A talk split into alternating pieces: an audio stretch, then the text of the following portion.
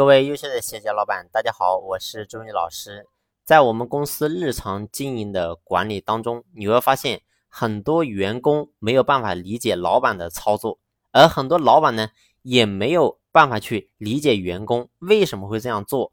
之前呢，我做过一个这样调查，有多少老板曾经做过员工？将近百分之九十的人都曾经打过工。基本上呢，每个人都有在其他公司工作的经历，也有呢跟过去老板暗自博弈的经历。曾经总在心里发誓，有一天我做老板一定不会这么对员工、对客户，一定不会做这么讨厌的老板。但是呢，当自己真正站上老板的位置上的时候，却发现自己还不如自己过去的老板做得好。所以呢，你会发现这是一个很大的一个问题。在这个点呢，其实老板和员工最大的不同就是思维角度的不同。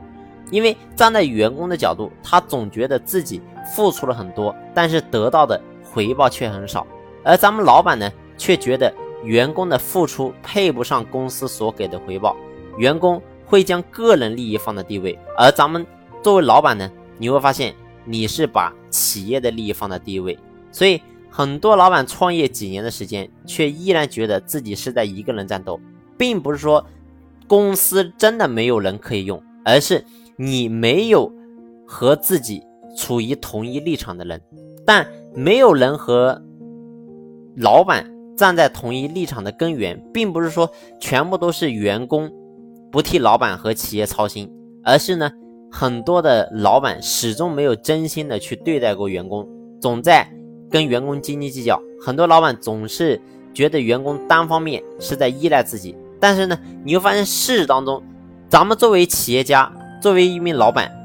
咱们的企业之所以能够做大，能够获得成就，其实除了咱们自身的能力之外，你会发现更重要的是依靠一批员工的托举。如果说没有这批员工呢，你会发现咱们也走不到今天。但是呢，你会发现很多老板表面说。哎，我要去成就员工，但是呢，你会发现很多人是在画饼，饼是画了不少，内心呢却始终不肯接受员工犯错，也不能接受员工拿到更高的提成。所以很多时候呢，并不是说员工没有能力，而是咱们作为企业家，作为老板，你能不能容下员工在成长路上的试错和代价？你能不能容下员工可以拿到更多的？工资获得更大的成就，所以包括很多企业的员工后面呢会跳槽离职，甚至呢会成为咱们的竞争对手。最主要的因素就是因为员工在咱们公司的时候没有得到咱们的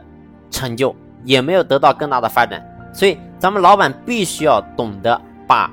公司打造成一个平台，让员工能够在这个